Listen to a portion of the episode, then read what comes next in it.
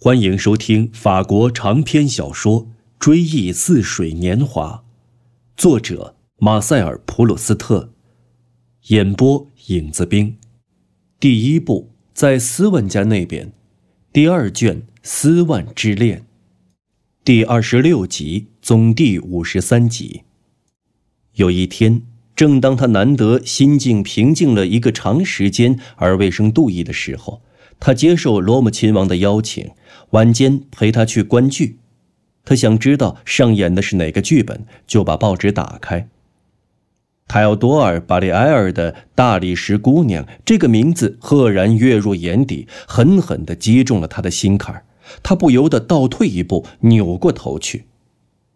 大理石这个词，往常是如此经常地映入他的眼帘，以致反倒是一晃而过。视而不见。现在在他出现的那个地方，却像在舞台脚灯照射之下，突然如此夺目，叫他马上想起了奥黛特有次给他讲起的那个故事。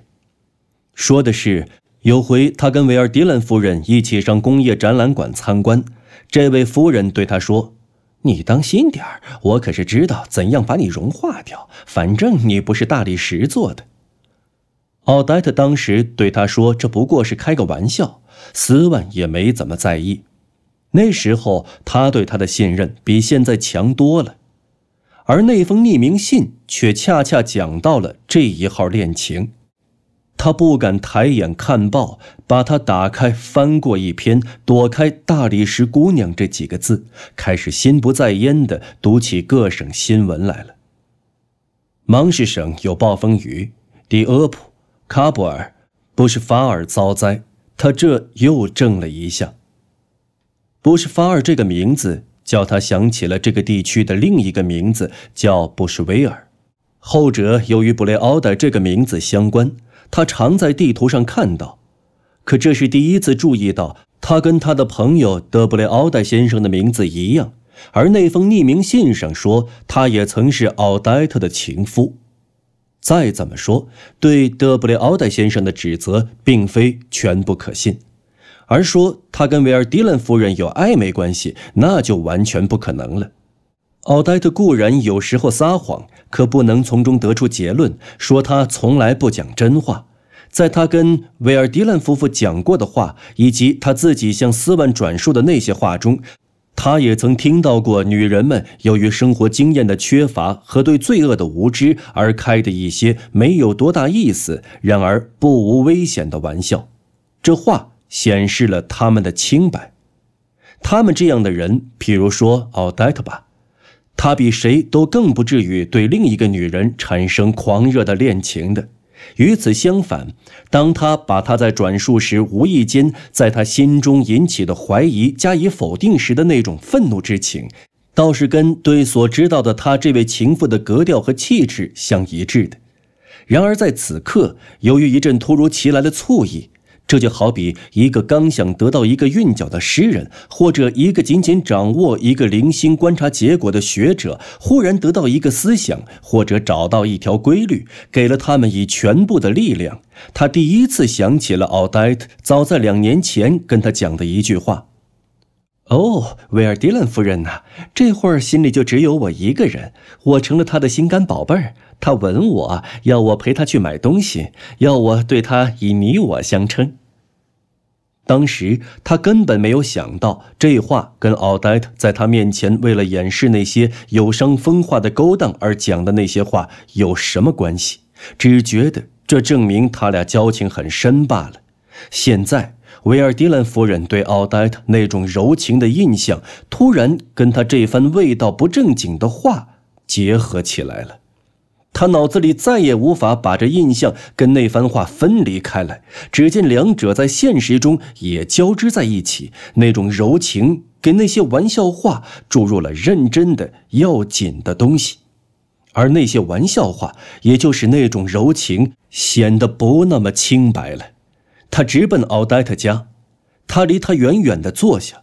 他不敢拥抱她，拿不稳这一吻在他或她身上激起的将是深情还是怒火。他沉默不语，眼睁睁地瞧着他们之间的爱情死去。他忽然下定了决心。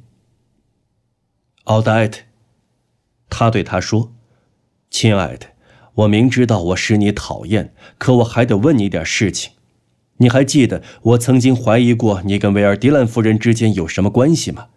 告诉我，到底有没有跟他或者别的女人有没有？”他撅起嘴，摇摇头。这是人们回答别人：“您来看节日游行吗？”或者“您来看阅兵吗？”这样的问题，表示不去或者讨厌这些事情时常用的姿势。这种摇头通常是用来表示不愿参加未来的活动的，因此在否定过去的事情当中也渗入了一点犹豫的味道。再说，这种摇头只表示这事儿对个人合不合适，并不表示他的谴责或者从道德观点出发认为他不可能的。慈文见他做出否认的姿态，心里明白，这也许反倒是真事儿。我早就和你说过了，你不是不知道。他又找补了一句，一脸的气恼和倒霉的神色。不错，我知道。不过你是不是确实拿得稳？你别说什么，你不是知道？你说我从来没有跟哪个女人干过那档子事儿。他像背书一样重复了一遍，语含嘲讽，也显出他是要把他打发走。我从来没有跟哪个女人干过那档子事儿。你能凭你的拉盖圣母起誓吗？斯文知道，奥黛特是不会凭这个圣母像起伪誓的。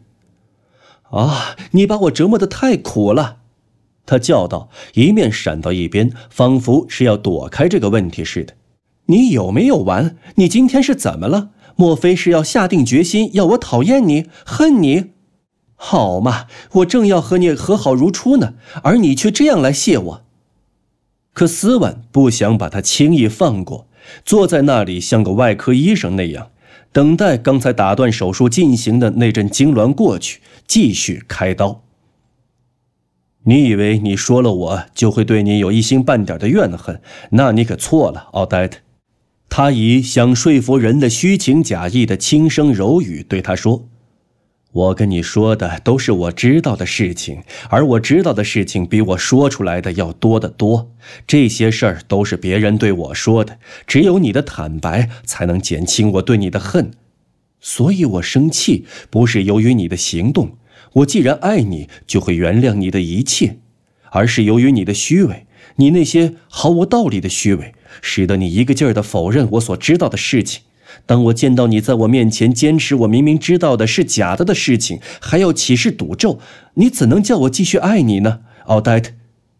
这时刻对你我都是痛苦的折磨，别让他再继续下去了。只要你愿意，一秒钟就能了事，到时候你就永远解脱了。你指着圣母像告诉我，你是不是干过那档子事？我压根儿也不知道。他愤怒的叫道。也许很久很久以前，连我自己也莫名其妙呢。可能有过那么两三回。斯万早就盘算过各式各样的可能性，现在的现实却跟那些可能性并无丝毫关系，就跟我们身上挨了一刀，跟在我们头顶上飘动的浮云并无丝毫关系一样。两三回这几个字儿。却像是一把尖刀在我们的心上划了一个十字。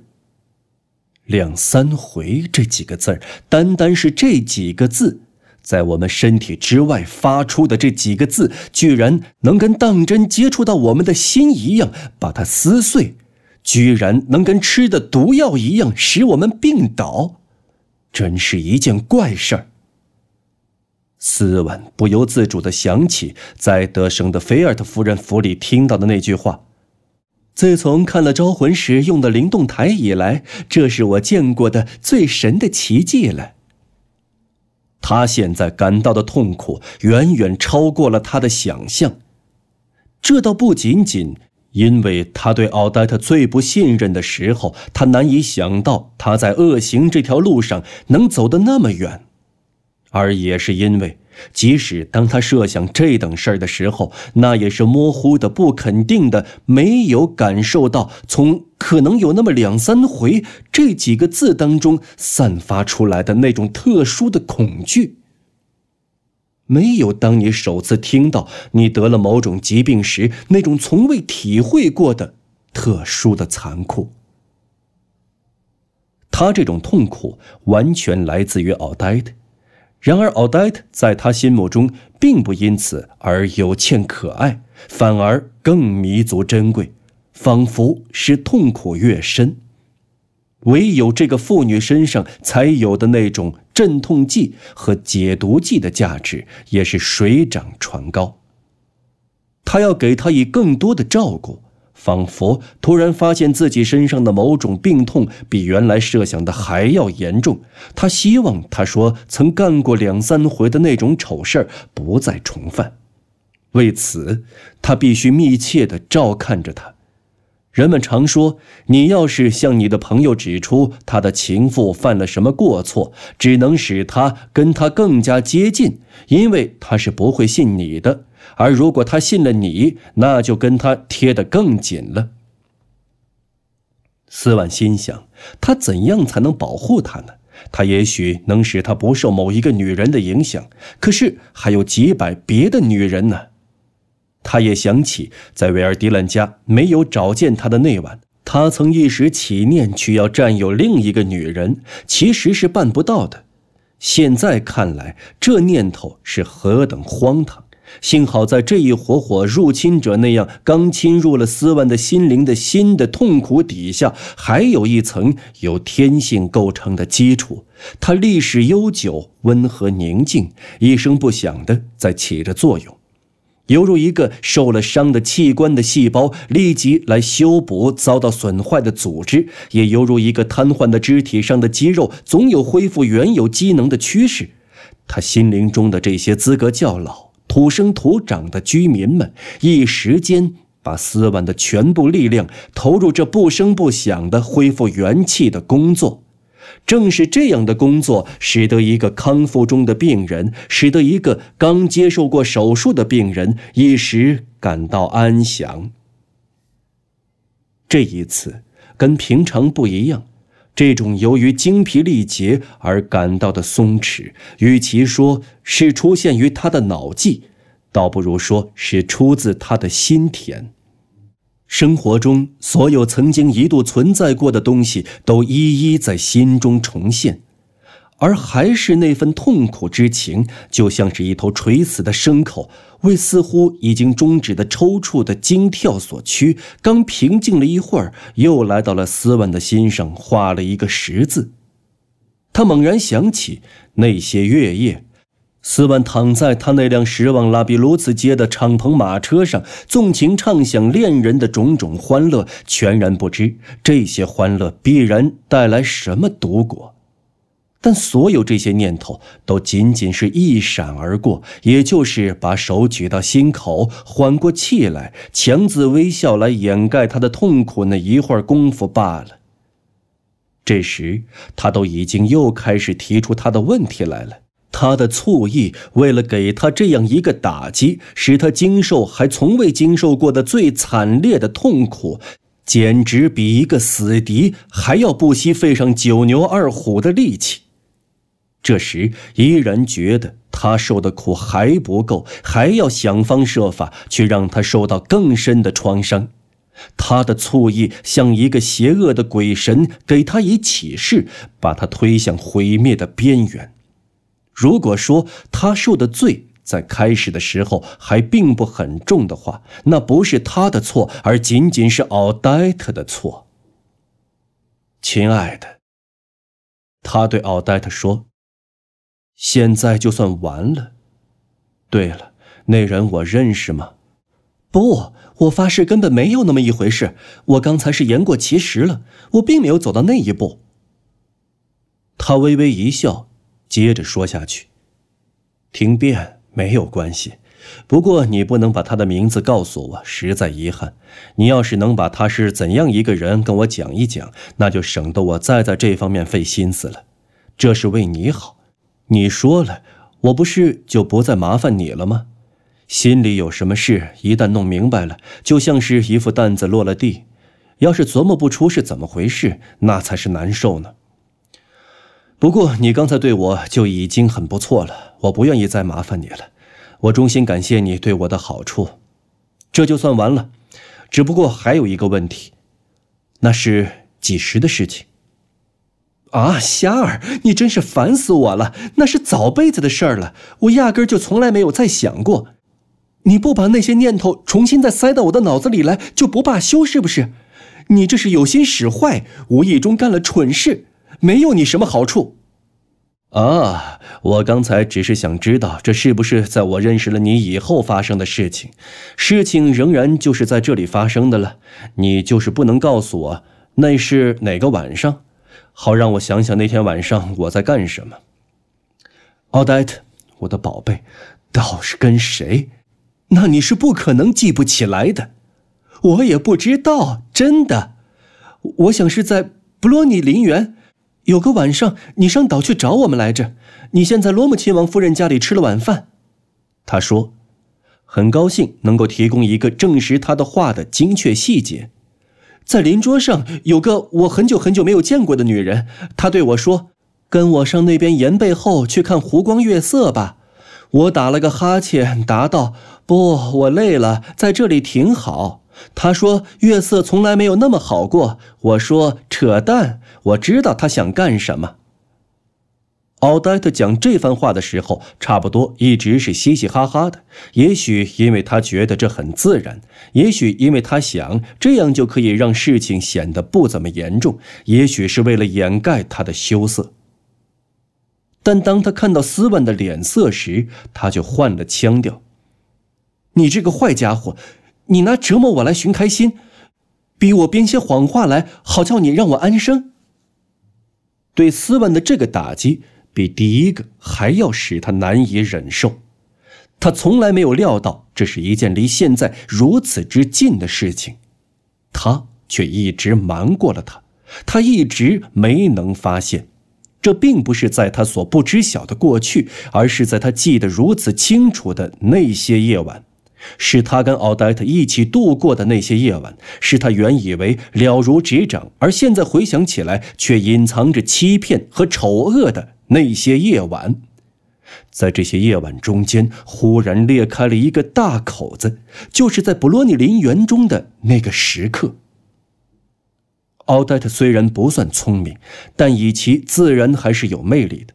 他刚才边比划边讲述的那个场面是何等的简洁，使得斯万气喘吁吁的，仿佛身临其境。奥黛特的哈欠，那岩壁，他还听他回答“扯淡”两字。不幸的是，答话时是高高兴兴的。他感到今晚他是不会再说什么了，这会儿不可能再等到有什么新的透露，就说。可怜的小宝贝，原谅我吧，我知道我委屈你了。得了，我再也不去想他了。